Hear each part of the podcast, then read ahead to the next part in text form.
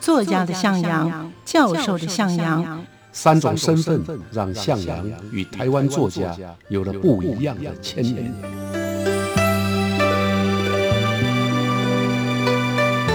听向阳与徐凡谈他的作家朋友们在写作这条路上，生命与创作如何交织出最灿烂的光芒。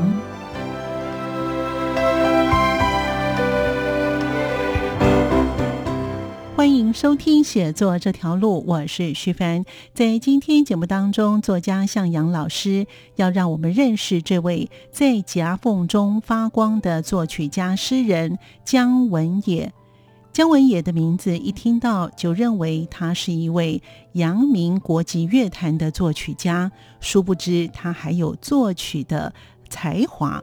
他的一生有坎坷，也有。让人觉得他的奋斗不懈的精神，在今天节目当中，我们就跟着向阳老师的脚步，一同去认识这位作曲家、诗人姜文也。为什么老师说他是发光呢？待会在节目当中一并跟听众朋友分享，欢迎收听。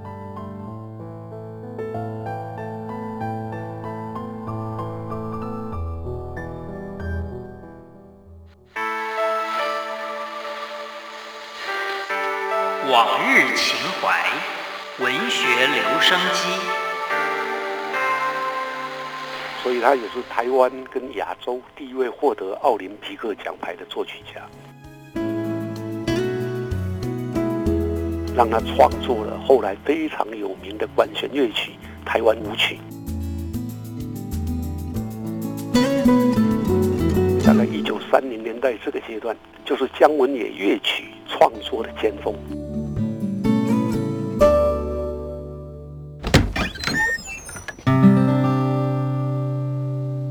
推开文学家的门。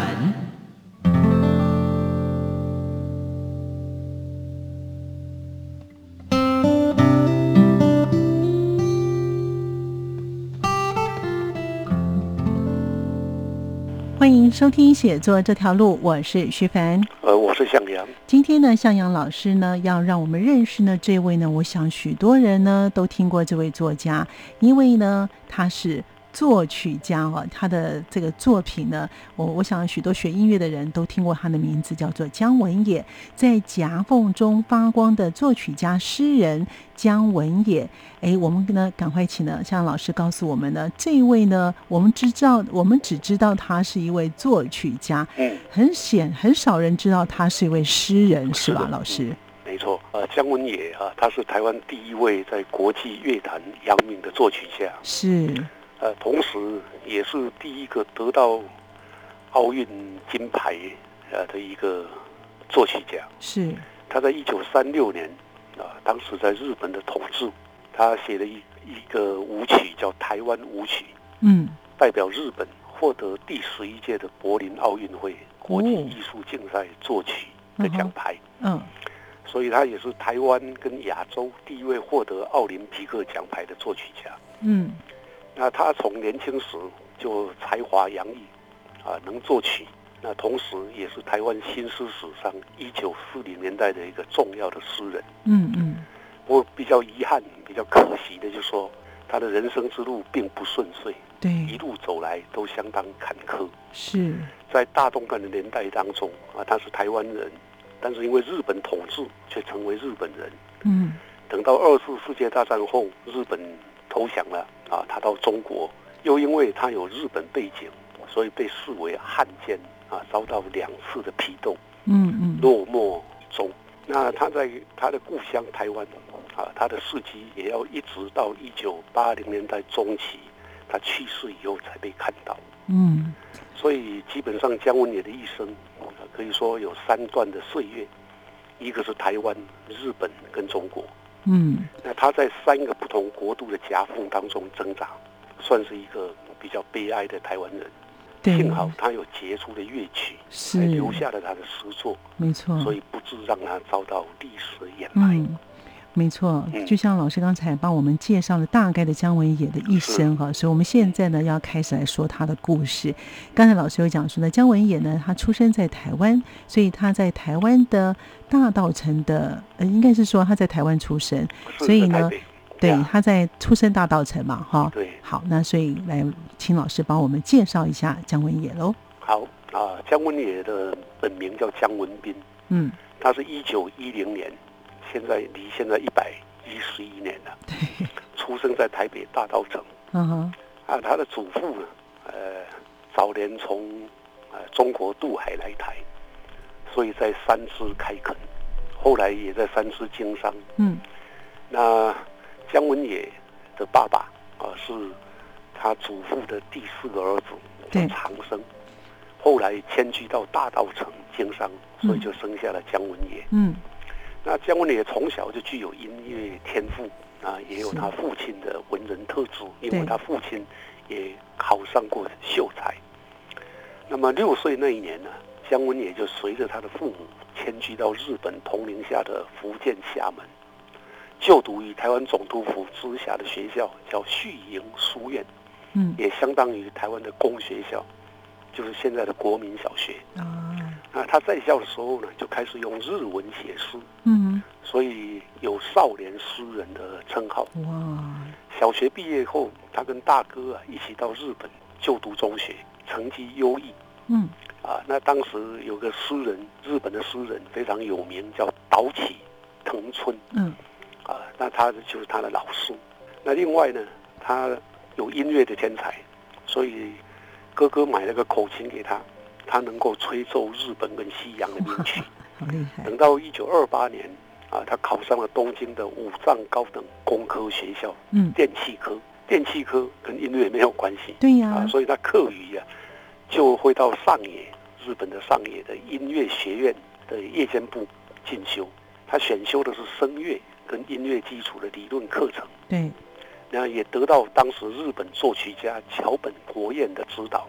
那一九三二年，他从工业学校毕业，又进入了哥伦比亚唱片公司工作。嗯，也灌制了一第一张唱片啊，他是个歌手的唱片，哇所以他就以声乐家的身份呢嗯进入了日本乐坛。那么等到一九三二年，姜文也参加了日本的第一届音乐比赛，是，获得声乐啊声乐奖的入选。嗯，所以他一开头呢，基本上是声乐家啊。第二年又得奖啊，到了一九三四年，他才用管弦乐曲叫《白鹭的幻想》。嗯哼，得到日本全国第三届音乐比赛的作曲第二名。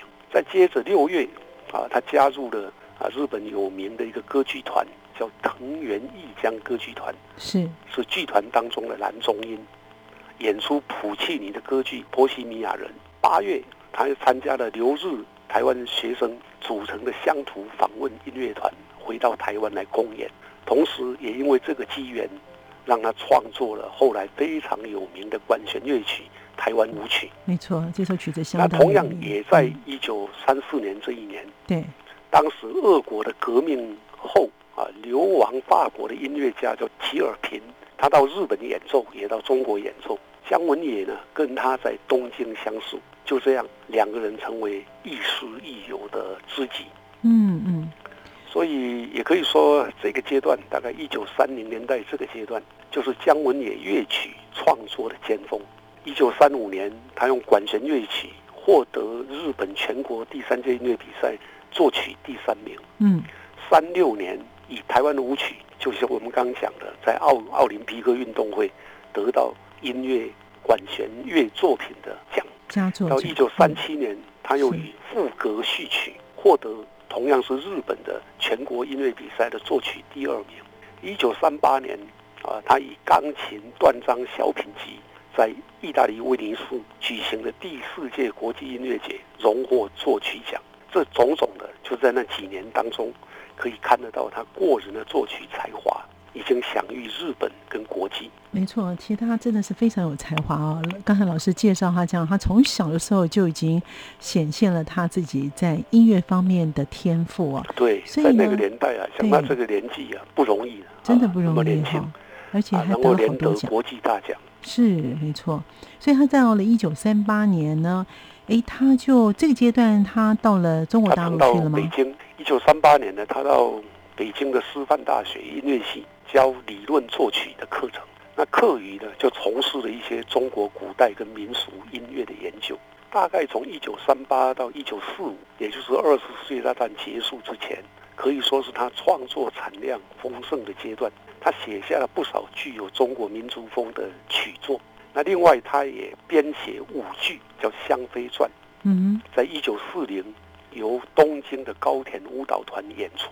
那写了管弦乐曲《孔庙大成乐章》，是由他自己亲自指挥日本的新交响乐团在东京演出。哼，哇，哇，这都很不简单，真的啊非常不简单哈、这段时间他有经历过二次世界大战，那当然的呀，嗯嗯，因为刚刚老师有讲他到日本去念书，所以他有日本国籍，但是在二次世界大战之后呢，日本投降了，所以姜文也他也丧失了他的日本国籍。对对，嗯也但是也因为他因为这个经历啊，他曾经在中国对日抗战的时候参加过亲日的组织，嗯华北新民会，所以被认为是文化汉奸。战后呢，就被当时的中华民国政府关了十个月。啊，出狱以后呢，他曾经回过台湾啊，到淡水去探亲。嗯嗯，啊，可惜啊，一九五零年啊，这个时候中华人民共和国已经成立了，对，一九四九年成立。是没错。那第二年呢，姜文伟就转转往北京的中央音乐学院担任作曲系的教授。嗯可是想不到，新中国成立以后呢，也开始一大串的政治清算啊，这个厄运呢就降临到姜文也的头上。最早是一九五七年，中国展开反右运动，姜文也因为他有国际荣耀，就得过奥林匹克的这个奖牌，是的，那也写了台湾舞曲，所以他被打成了右派法西斯，就遭到斗争，导致他的教学、演奏、出版权利全部都遭到剥夺。那就算这样，他当时在悲惨的逆境当中，还是埋首整理三十年来收集的一百多首台湾民歌啊，改写台湾三地同胞歌。第二次是一九九一九六六年，当时中国展开文化大革命，对，他又遭到批斗，被打入牛棚，每天呢都得背着箩筐打扫十几个厕所。后来又和院长马思聪，嗯也是重要的音乐家，对，没错。被红卫兵抄家，他还被剃光头，嗯跪在地上向伟大领袖毛泽东请罪。嗯哼，那一九六九年又被送往河北清风店劳改，要直到一九七六年呢，四人帮垮台，他才在一九七八年获得平反，恢复他的教职。所以可以说，漫长的岁月当中，他几乎都在被政治清算跟劳劳改。是我算了一下，哎，他对啊，这也使十二年，得姜文也啊，他有两次吐血，哇，好几次中风，到最后瘫痪在床。那在他晚年生活渐趋安稳的时候，他仍然继续写他没有完成的一首交响曲，叫《阿里山的歌声》。哇，可惜啊，一九八三年呢，他因为脑血栓就逝世在北京。嗯嗯，阿里山的歌声也变成未完成的作品，哇，好可惜，跟他年轻的时候创作的台湾舞曲，映照啊他从始至终的台湾心。嗯嗯，另外还留下了，呃，等于遗嘱，离世之前手写的稿子。嗯，这样说，他这样说，他说继续奋斗，用尽最后一卡热量，然后倒下去，把自己交给大地就是了。我一直认为那个美丽的白鹭之岛就是台湾嗯，的血液是无比优秀的，我抱着它而生，终将死去。真的是很感动哈、呀，真是不容易，他有一份坚定的心。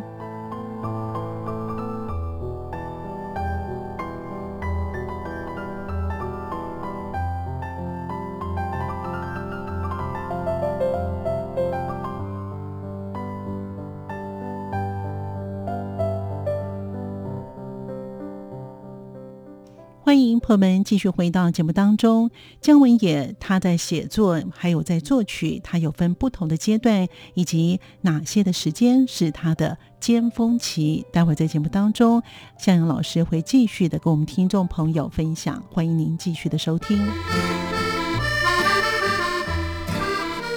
最早是一九四二年八月，姜文也呢在东京啊出版了两本日文诗集《北京鸣》，还有一本叫做《大同石佛颂》。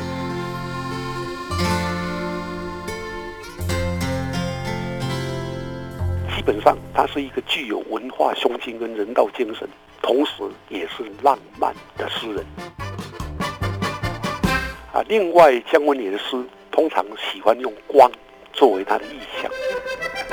另外呢，他鲜为人知的，他除了是一位杰出的音乐家之外，他也是一位诗人。所以，是不是也请老师帮我们介绍他有哪些的诗作呢？是姜文也啊，我们刚提过，他是音乐家，同时是诗人。对这个部分的确如你所说啊，较不为人所熟知。最早是一九四二年八月，姜文也呢在东京啊出版了两本日文诗集《北京鸣》。还有一本叫做《大同石佛颂》，北京明收了一百零二首诗。那《大同石佛颂》是一个长篇的叙事书。这两本诗集的评价都很好。诗人跟诗评家叶迪呀，曾经赞赏这本诗集。这两本诗集是台湾四十年代卓越的诗人。嗯，一九四四年呢，他又开始用汉文，这是他的唯一的一本中文诗集。叫《富天坛》啊，就写北京的天坛是，可是并没有出版啊，都只留下手稿。要一直到他过世之后，一九九二年，台北县文化中心呢，才将啊这个《富天堂》跟《北京名》收入姜文也的文字作品集当中。嗯，啊，王德威曾经也对这三本书籍有评价，他说这三部作品都见证了姜文也。为他的中国经验、他的儒家美学冥想所灌注的深情。不过，我们如果回到一九四零年代，当时的台湾是日本统治，姜文也是日本人，没错。当时的中日关系的脉络很复杂，所以这里头的中国想象跟姜文也终身不忘又回不了的台湾想象，嗯，之间有一种比较吊诡、复杂而难以厘清的关系。没错。那所以呢，姜维也的诗集呢，它算是他的作曲的余兴节目嘛？啊，算是他的，因为他基本上是个作曲家啊。那作曲之余啊，他喜欢文学，写诗啊，所以他写的这三本。刚刚提到那个《大同石佛颂》，对，跟他的作曲也有关系。那是在一九四一年，姜文也啊，因为日本东宝映画就是电影公司啊邀请。他要到中国江西大同的云冈石佛拍艺术纪录片，那这个东宝映画请他作曲，所以姜文也也就到了当地。他受到石窟的雄伟壮丽有所感动，就写出了《大同石佛颂》。那北京名啊，顾名思义，就是姜文也在北京生活所看到的种种。嗯嗯。那这个时期的姜文也，国籍是日本人。出生之地是台湾，原乡是中国，是，所以他所见所闻都充满着某种文化跟政治认同的困扰。他笔下的诗见证了当时殖民地台湾人眼中看到的中国。那这是这两部诗集比较特殊的地方。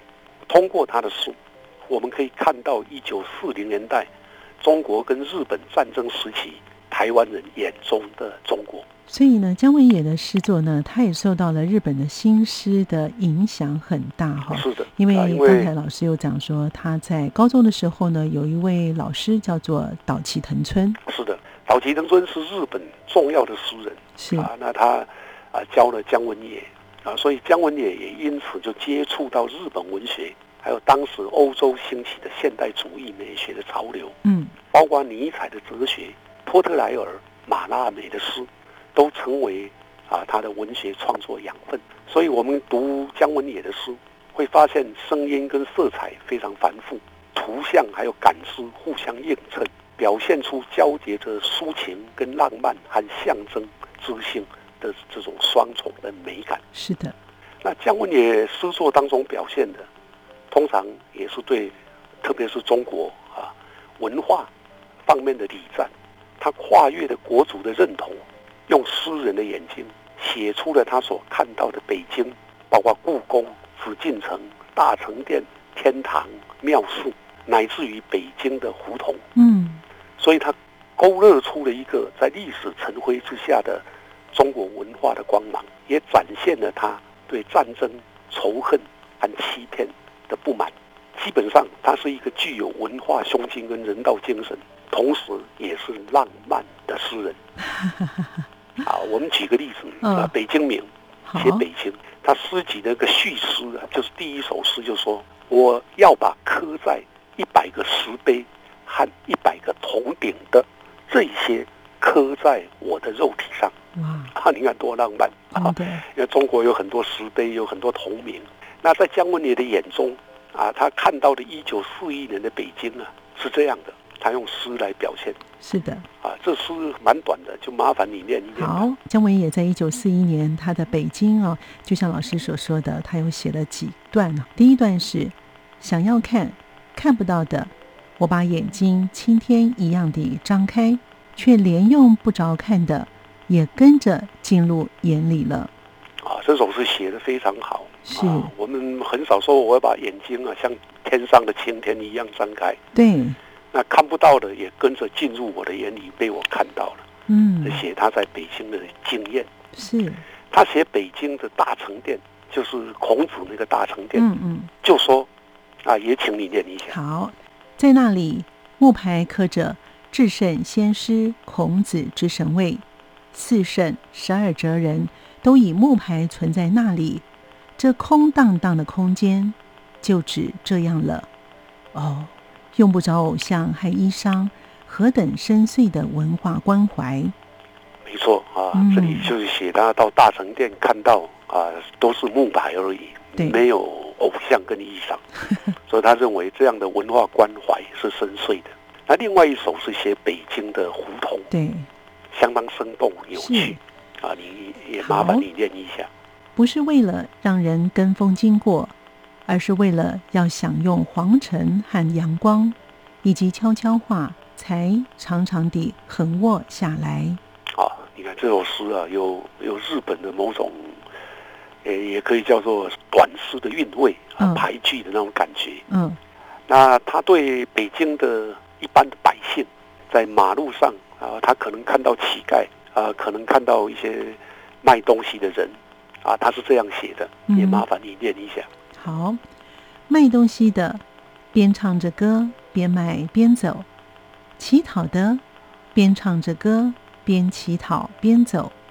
某诗人说：“这是生命的呐喊。”不，他们只是喜欢唱歌，也是很动人。对啊，好，那因为诗啊，基本上大家感觉，所以我就不再做多少解释。嗯，啊，另外姜文杰的诗。通常喜欢用光作为他的意象，嗯，比如说他写说：“我被这光晕眩了，现在我享受着清醒的死。”他写北海公园看到的也是光啊，麻烦你念一下。好，发光的草，发光的蟋蟀，发光的无限极境中，发光的天，我仿佛听见他深深耳语的午后。